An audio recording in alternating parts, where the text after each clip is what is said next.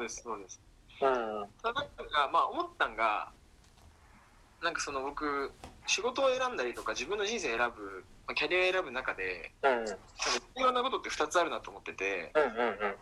これ工場の経験で思ったことなんですけどうん。まず一つは、えっとまあ、できるだけ自分の特性に合ったポジションを取るっていう、うん。まあ、自分に自分がやってて本当に楽しい仕事うん。にできるだけ自分のポジションを置くっていうのがまず一つうん。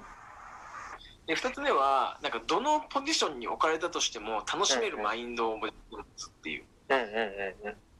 でなんかこの二つがすごい重要だなと思っててうん。うん。うん。結構そのキャリアの一歩目とか入社してすぐの時ってうん。自分に合ったポジションなんてそもそも分かんないしうん。自分に合ったポジションが分かってたとしてもそこにつける可能性って低いじゃないですかうん。だからなんかある程度、まあ、自分自身がどんな仕事を任されたとしてもうん。仕事に対して自分で意味を見出してその仕事を自分で楽しいものに変えていく力みたいなものはうん。うん。すごく重要なんじゃないかなみたいな。うん。うんうん。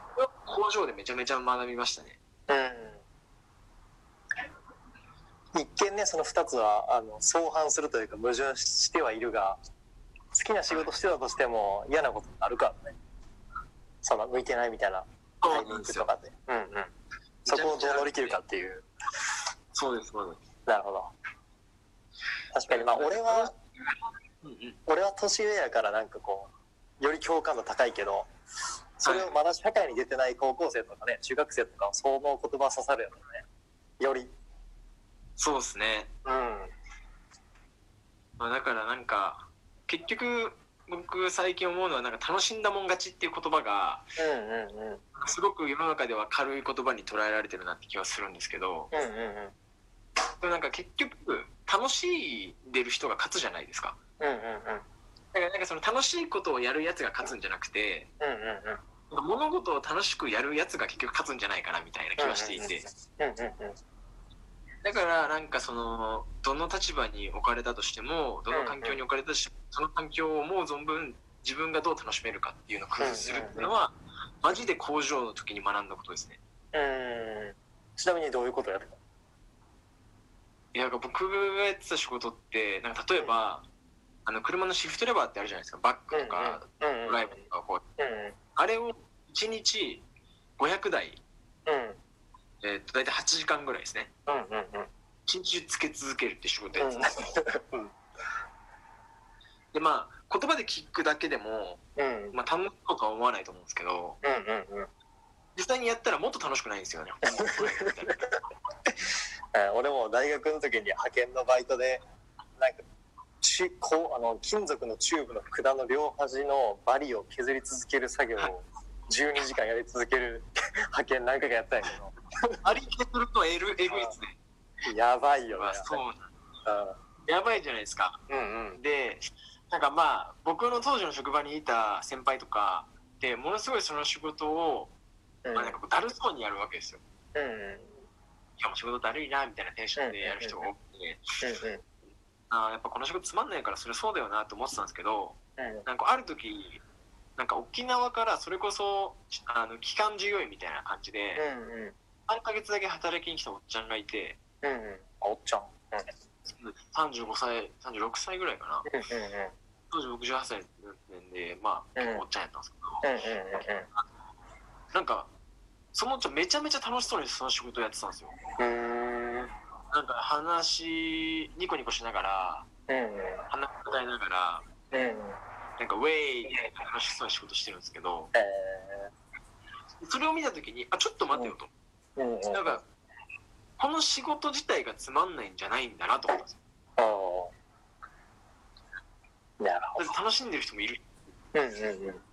でこれってなんかこの仕事がつまんないんじゃなくてこの仕事を楽しめてない自分っていう人間がつまんない人間なんじゃないかなって。うん、18歳でよく気づいてすごい。でなんかモングチさんに聞いたらうん。なんかこの仕事が楽しい仕事かどうかは分からんけどうん。なんかどうせ文句言いながらも明日も明後日もしあさっても来週もこの仕事来るんだったらうん。楽しんだ方がよくねって言われたんですようん。うん。うん。めちゃめちゃシンプルだったんですけどうん。うん。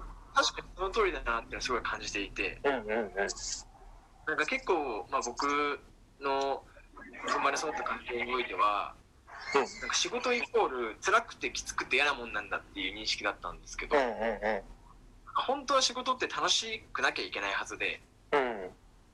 でその仕事を楽しいあ仕事がつまんないものって決めつけるんじゃなくてうん。どうやったらその仕事が楽しくなるかっていうのを考えるのが大人なんじゃないかなみたいなうんうん。18歳の僕は感じ。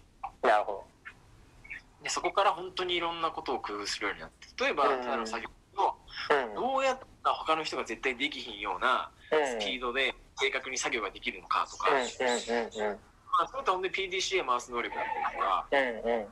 まあ、改善する能力ですよね。うんうん。取れたよね。まさに取れたであとは、まあ、結構工場の仕事ってあの体が勝手に覚えるんで頭の中空っぽでもうんうんうんうんうん確かに確かに。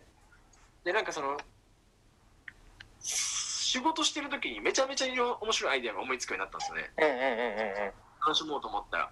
確かに瞑想状態になるもんねあるし。そうですそうですなんかうん。掃除中皿洗いとかにうんうんわかるわかる。うん。そういう状態あるじゃないですか。いやめちゃめちゃその状態になってうんうんうんうん。作業場にメモ帳を置いといてうんうんうん。面白いアイデア思いついてすぐそこにメモっていやめちゃくちゃいいやんそれ。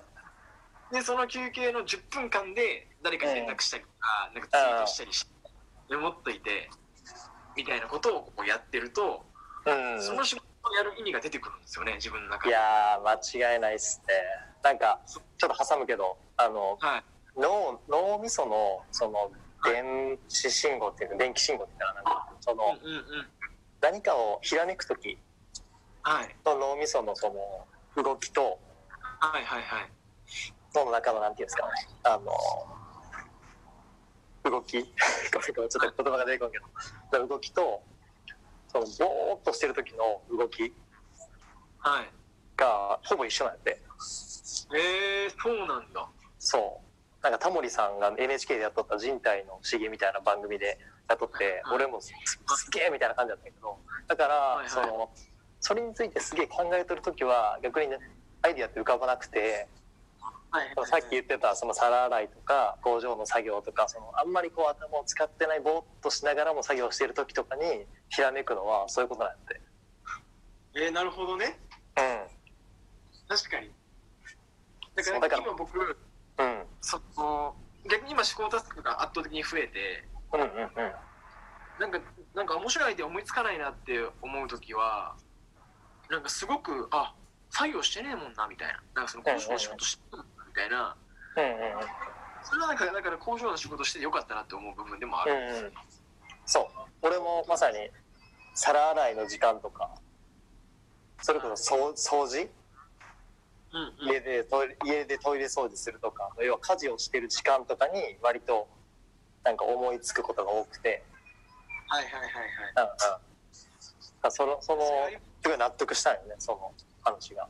うんうんうんうん。でもそれをなんかやっぱその工場に勤めてる時にそれを分か分かってというかなんとなくはい気づいてやれてたメモ帳取ってツイートしてたっていうのはもう素晴らしいの一言ですね。いやもう僕18歳の自分に感謝したいですもんめっちゃ。それに関しては。うんうん。なるほどなまあ朝ねランニングしながらあしてそこから会社に行くとかっていうそのエグゼクティブというか役員とかの人が多いっていうのは多分そういうことやね。頭空っぽにできる。うん。ちょっと俺の子供の声が泣き声が入ってますけど。で、ね、もうめちゃめちゃいい感じです。なるほど。これちょっとあの工場の話が割と多くなってしまって申し訳ないけど。そこからまあ旅に出るわけじゃないですか。そうですね、それってなんかきっかけとかあったんですか？まあ、きっかけは、僕あの14歳の時中学校3年生の時にうんうんで海外に行ってるんですけど、うんうんあそうなんかそれこそ僕の家ってあんまり裕福ではなかったんで家族で海外旅行行くとか絶対全然なかったんですけど、うんうんうんうんなんかその地域のあのライオンズクラブうんうんあなるほど。。。。。。。。。。。。。。。。。。。。。。。。。。。。。。。。。。。。。。。。。。。。。。。。。。。。。。。。。。。。。。。。。。。。。。。。。。。。。。。。。。。。。。。。。。。。。。。。。。。。。。。。。。。。。。。。。。。。。。。。。。。。。。。。。。。。。。。。。。。。。。。。。。。。。「経営者の人たちがこうボランティアする会みたいなうんうんうん。で中学生をフィリピンに連れて行くみたいなボランティアツアーがあってうん。それにたまたま選んでもらって初めてうんあのが14歳の時だったんですね。うんうんですごいその時にいろんなものを感じてこんなことがあるんだとか自分が生きた世界ってこんなんだとかうんうん海外の国にもめっちゃいろんな国ってあるんやろうなみたいな。うんうん。でその時も漠然と僕はトヨタ学園のうん。志望動機書いてるんですけど、もう世界で活躍する人間になりたいみたいなことを書いてるんですうんうんうん僕はトヨタに行くんですみたいな。うんだからなんかもともと世界に対しての興味はあってうん。うん広い世界見たい人生一度きりなんだからいろんなとこ見てみたい、うんうんで、まあ、将来は自分の金ちゃんと稼いでちゃんと旅しようみたいなのはもうずっと決めてて、えであの、まあ、高3の時にカナダにそれこそトヨタ学園の修学旅行に行って、ーうんみんな絶対卒業したら俺カナダに戻ってくるみたいな感じで言ってたんですけどうん誰も行かないんですよ。うん周りだから僕は行ってやろうと思ってうんもう周りがやらないからやるみたいな。うんうんで自分で海外旅するようになって。うん。みたいな感じでした